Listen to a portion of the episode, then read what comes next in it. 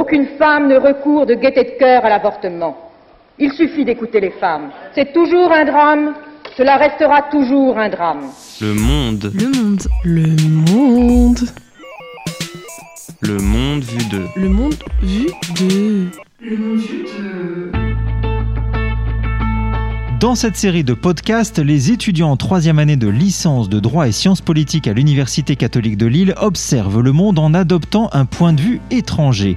Sortir des sentiers battus par la majorité des médias français doit permettre de relativiser et de mieux appréhender le monde qui nous entoure. Bonjour à toutes et à tous, c'est Ilana qui vous parle et on se retrouve dans Le Monde vu d'eux. Aujourd'hui, nous allons aborder le sujet de l'avortement vu par d'autres pays à travers le monde. En France, l'avortement n'a pas toujours été accepté et il a fallu attendre la loi Veil du 17 janvier 1975 pour que les femmes puissent interrompre une grossesse sans raison médicale. Cette avancée majeure pour le droit des femmes était nécessaire puisque si on prend un exemple récent, on voit qu'en 2019, 232 000 avortements ont été réalisés. Pour l'avortement dans le monde, c'est environ 121 millions d'avortements par an depuis 2015. Mais en réalité, toutes les femmes du monde n'ont pas accès à l'avortement, ou en tout cas pas légalement. Dans certains pays comme la Pologne, le Nicaragua ou encore le Sénégal, l'avortement est totalement interdit. Dans ces pays, les femmes cherchent donc des moyens alternatifs pour avorter, et cela montre bien qu'il y a un réel besoin. C'est donc, en 2021, 25 millions de femmes qui ont dû avorter clandestinement malgré l'interdiction. On peut alors se questionner sur ces différences de législation, sur l'avortement dans le monde, et se demander pourquoi certains pays refusent de légaliser l'avortement.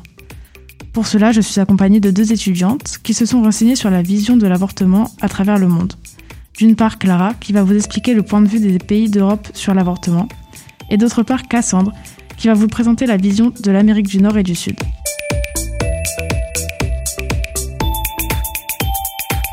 Tout d'abord, euh, bonjour à toutes les deux. Bonjour. Bonjour. Euh, du coup, je vais commencer par euh, Cassandre. Une question pour toi.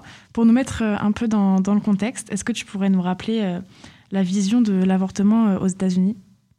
Oui, donc aux États-Unis, l'histoire de l'avortement a beaucoup évolué au cours du temps, puisque à l'origine, c'était quand même bah, quelque chose d'illégal, donc vers le vers le 15e, vers le 19e siècle, pardon.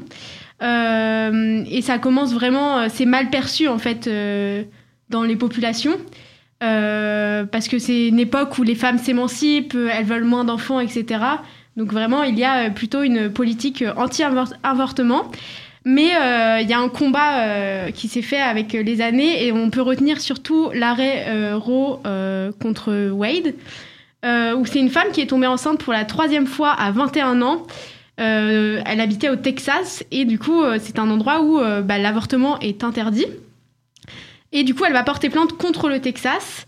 Et la Cour suprême américaine fait de l'avortement un droit constitutionnel. Donc c'est une grande avancée et le mouvement féministe va reprendre cette, ce mouvement dans, dans leurs mains. Euh, donc il y a des personnes qui vont être pro-life euh, et certaines qui vont être pro-choice. Donc il y a vraiment un, un affrontement euh, aux États-Unis qui s'est fait dans l'histoire. Et du coup, comment ça se passe? Parce qu'on sait que aux États-Unis, chaque État peut mettre à peu près ses, ses règles à, à lui. Et du coup, sur l'avortement, aujourd'hui, est-ce que tous les États se sont mis d'accord sur la légalité de, de l'avortement? Non, l'avortement reste aux États-Unis un droit qui est loin d'être acquis. Euh, par exemple, oui, c'est très inégalitaire selon les États. En Alabama, on peut prendre cet exemple, où euh, l'avortement est interdit même en cas de viol, euh, ce qui en, France nous choque. Mais contrairement à cela, dans d'autres États, ce sera autorisé. C'est vraiment, il y a des, vraiment des disparités. D'accord. Et du coup, Clara, pour prendre un exemple encore différent de- des États-Unis, sur l'Union européenne, qu'est-ce que qu'est-ce qu'elle dit sur l'avortement? Il faut savoir que l'Union européenne, c'est l'un des continents où on a le, plus de pays qui ont légalisé en fait l'IVG, donc euh, l'avortement. Par exemple, euh, l'un des premiers pays en Europe, qui peut, c'est un exemple qui peut être assez déroutant parce qu'on ne le penserait pas, mais c'est euh, l'URSS, plus particulièrement la Russie, qui en, dans les, en 1918, si je ne me trompe pas, a légalisé l'IVG, donc euh, pendant le régime de Lénine, ce qui euh, est très impressionnant comparé par exemple à la France qui l'a légalisé que en 1975 avec euh, la loi Veil. Après, il faut savoir que les pays qui ont suivi, c'était bah, les pays qui faisaient aussi partie de l'URSS. Donc, on peut citer la Bulgarie, on peut citer aussi pardon la Biélorussie, etc. Mais par contre, tout ce qui est Europe plus de l'Ouest, ça a été un peu plus tardif, plus dans les années 70-80. Et euh, est-ce que du coup, il reste euh, des pays qui font partie de l'Union européenne qui sont euh, toujours contre l'avortement? Alors, c'est assez compliqué puisque, par exemple, on peut prendre l'exemple de l'Italie. C'est légal, on a le droit de hum, d'avorter, mais euh, il faut savoir que les médecins, ils ont un droit de réserve, donc ça signifie qu'ils ont le droit de décider oui ou non s'ils acceptent ou pas de euh, d'avorter, euh, d'avorter, de faire avorter la, la femme. Mais après, en Italie, c'est assez particulier parce qu'il faut savoir que on a un gros, euh, des gros lobbies euh, chrétiens qui poussent en fait ces médecins à dire bah non, refuser pour euh, une question de religion. D'accord. Et que dit, que dit l'Union européenne là-dessus? Est-ce que c'est c'est légal pour elle? Bah, pour l'instant, c'est toujours pas rentré dans la charte, euh, des droits fondamentaux, ce que euh, plusieurs pays veulent. Mais aujourd'hui, en plus, avec euh, la nouvelle présidente qui a été élue il y a quelques semaines, je pense que ça va être très compliqué pour que l'avortement fasse partie de cette charte des droits fondamentaux, puisque si, l'IVG fait partie de la charte, cela permettrait vraiment de légaliser au niveau de l'Union européenne, parce que là, en soi, actuellement, il y a, les pays acceptent, ils légalisent, mais ça signifie pas que toute l'Union européenne, donc tous les pays qui font partie de l'Union européenne, acceptent euh, euh, l'avortement. D'accord. Et Cassandre, du coup, euh, pour repartir du côté de, de l'Amérique, tu nous as parlé de l'Amérique du Nord, mais du coup, je voulais savoir parce qu'en Amérique du Sud, il y a des pays comme le Brésil euh, qui sont beaucoup, plus restrictifs euh, au niveau de l'avortement. Oui, tout d'abord, euh, si je peux compléter mes propos concernant les États-Unis, ce qui est, un peu contradictoire avec l'évolution que prend le XXIe siècle, c'est qu'aux États-Unis, il y a de plus en plus d'États qui se montrent opposés à l'avortement. Euh, Enfin, on voit sur les graphiques avec les statistiques, euh, les études, que comparé au début du XXIe siècle, euh, bah, de plus en plus d'États sont hostiles. Mais oui, donc pour revenir euh, sur l'Amérique du Sud plutôt, euh, donc euh, pareil, c'est assez, euh, il y a assez, il y a plutôt euh, des disparités euh, au sein même du continent. Euh, au Brésil, euh, on peut se rappeler euh, d'un fait d'actualité euh, de l'été 2020 euh, qui avait euh, choqué la population où une fille de 10 ans euh, s'était faite violer par son oncle il y avait des manifestations anti-avortement suite à, cette, à ce fait. La loi en Brésil est telle qu'il y a trois ans de prison bah, pour condamner les personnes qui auraient recours à l'avortement. Mais par contre, il y a des exceptions, notamment en cas de viol, de danger pour la mère ou euh, s'il y a une grave malformation du fœtus. Mais sinon, euh, hormis ces cas-là, euh, l'avortement est interdit. Du coup, les femmes sont obligées de le faire de manière illégale. parce que par exemple, dans les chiffres, il y a une Brésilienne sur cinq qui a déjà avorté, ce qui est quand même assez énorme. Et donc, il y a des avortements clandestins. Et du coup, bah, c'est un risque pour, le- pour les femmes, puisque bah, de nombreuses femmes euh, en meurent. Euh, Peut-être que je peux compléter euh, aussi avec l'Argentine, qui estime que.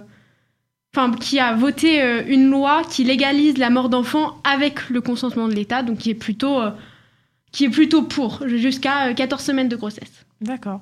Et du coup, j'aurais une question commune cette fois. Du coup, vous avez un peu déjà répondu à la question, mais que- quelles sont les, euh, les raisons de ces différences de législation entre, euh, entre les pays? Pourquoi certains euh, sont plus pour Pourquoi certains sont plus contre? Qu'est-ce qui fait que... Bah, comme je pense tout- tout- toute question politique, c'est que soit il y a des lobbyistes derrière, donc ça veut dire que ce sont des, des groupes qui font pression sur, bah, sur un gouvernement pour qu'ils interdisent en fait euh, l'avortement, soit aussi c'est une question euh, de religion. Par exemple, on peut prendre l'exemple de l'Italie qui euh, actuellement on a, on a, les femmes italiennes ont le droit d'avorter, mais la, la, religion chrétienne, elle, pousse en fait, un, les médecins à, à, ne pas accepter les femmes qui se font avorter, mais aussi pousse les femmes à ne pas aller se faire avorter, puisque selon la religion chrétienne, avorter est un crime. Voilà. Oui, je suis tout à fait d'accord euh, avec euh, toi, Clara. Je pense que c'est une question euh, bah voilà, de, de, religion, de mentalité et, de, et de politique, en effet. je suis tout à fait d'accord avec toi, je n'ai rien à rajouter. et pour revenir sur, sur ce que tu as dit précédemment, sur les États-Unis et sur, sur le, le, retour justement des lobbyismes religieux sur l'avortement, est-ce que vous avez l'impression que, que, dans certains pays euh, qui, qui, ont légalisé l'avortement, euh, il y a un retour à, à, à l'ancienne, euh, l'ancienne pensée sur l'avortement? Bah, on peut encore prendre l'exemple de l'Italie. Les pauvres, hein, je suis en train de les. Voilà, c'est pas grave. Donc, pour prendre l'exemple de l'Italie, il y a des. Ce, ce ne sont pas des lobbyistes, mais des je ne sais pas si on pourrait appeler ça des associations, mais qui récupèrent en fait les fœtus qui ont été avortés illégalement et qui vont les enterrer dans des cimetières et euh, ils donnent en fait le, nom de famille aux fœtus et les femmes euh, quelques années après bah, elles apprennent que on a récupéré leur fœtus et que des gens prient tous les jours euh, pour ces fœtus. Donc oui, il y a encore une pensée en Italie, même en Russie, très dominante contre l'avortement, mais là encore, même pour la, Russie, c'est euh, une question de, religion, de la religion du coup, ce serait orthodoxe. Un, retour de l'impact euh, de la religion sur, euh, sur certains pays qui ferait qu'on on a un retour en arrière par rapport à, l'avortement. Oui. Oui, c'est un droit qui n'est pas du tout acquis bah, partout. Et, et bah, comme l'exemple des États-Unis, où on voit vraiment qu'il y a un. C'est pas un retour en arrière, mais il y a quand même dans certains États une une volonté de. Enfin, une, des mouvements d'anti-avortement qui sont très forts. Surtout avec euh, quand Trump était encore au pouvoir, on, l'a bien vu, il y a eu énormément de manifestations. Euh, les gens et, aux États-Unis, c'est assez courant malheureusement. Euh, il y a des il y a des centres pour avorter et il y a énormément de manifestations devant. Et il y a quelques années, je crois que c'était dans les années 2000, il y a un médecin qui faisait avorter les femmes qui s'est fait tuer par un manifestant parce que pour une question de religion parce que après ce monsieur-là, il avait, il avait des antécédents, je sais plus exactement, mais si je me souviens bien dans mes souvenirs, euh, il avait perdu un enfant il n'y a pas très longtemps, donc pour lui c'était inconcevable qu'on ne puisse pas mener à terme une grossesse. Donc euh, oui, c'est vraiment une question euh, aussi, par exemple, pour l'exemple du Canada, dont j'ai pas encore parlé, Clara non plus. on voit cette même, cette même effet de la religion euh, où euh, le Canada, c'est l'avortement est autorisé depuis 1988, mais il y a toujours euh, aujourd'hui un accès qui est inégal, et notamment bah, dans, d'autant plus dans les régions qui sont très religieuses et très conservatrices. D'accord. Après, si, si, je peux me permettre, il faut savoir que rendre en fait légal l'avortement, ça a seulement permis aux femmes de ne plus mourir en fait euh, de l'avortement parce qu'il faut savoir que actuellement même si dans les pays c'est interdit les femmes continuent à se faire avorter mais chaque année ça tue 8% en fait euh, de personnes qui sont avortées, ce qui représente plus de 22 000 décès, ce qui est énorme. Et même euh, actuellement, dans le monde, en 2020, il y avait plus d'un million d'avortements euh, clandestins. Donc, euh, faut se rendre compte que des avortements clandestins, c'est l'insalubrité, c'est après euh, des infections, soit euh, à la fin, la, maman meurt. C'est c'est affreux. C'est affreux, voilà. Je cherchais le terme, merci Lana. Oui, au Brésil, par exemple, c'est ça, c'est 203 femmes qui meurent chaque année parce qu'elles ont voulu d'avorter, mais de manière clandestine. Et euh, après, ça demande aussi, euh, bien même dans les pays où l'avortement est autorisé, ça demande pour certaines femmes un coût euh, qui est aussi bah, pas négligeable et qui n'est pas un accès égal à tous. Du coup, en fait, ce que vous dites, c'est que même si dans certains pays c'est légal, c'est pas encore accepté par la société. Du coup, il y a toujours des non, ça reste toujours un tabou. Des complications. Oui. Et bah, juste pour conclure, bah, je rappellerai les les sages paroles de Simone Veil qui rappelait euh, dans l'Assemblée nationale dans les, en 1975 que aucune femme ne se fait avorter par gaieté de cœur. Faut bien le prendre en compte que c'est pas un acte anodin physiquement et psychologiquement. Donc, euh, si on pouvait euh, laisser les femmes choisir librement de ce qu'elles veulent faire avec leur corps, ça serait très sympathique. Voilà. Merci. Exactement. Exactement, oui. Merci à toutes les deux et merci à tous de nous avoir écoutés. N'hésitez pas à aller découvrir les autres podcasts de la chaîne. Au revoir. Merci. Merci.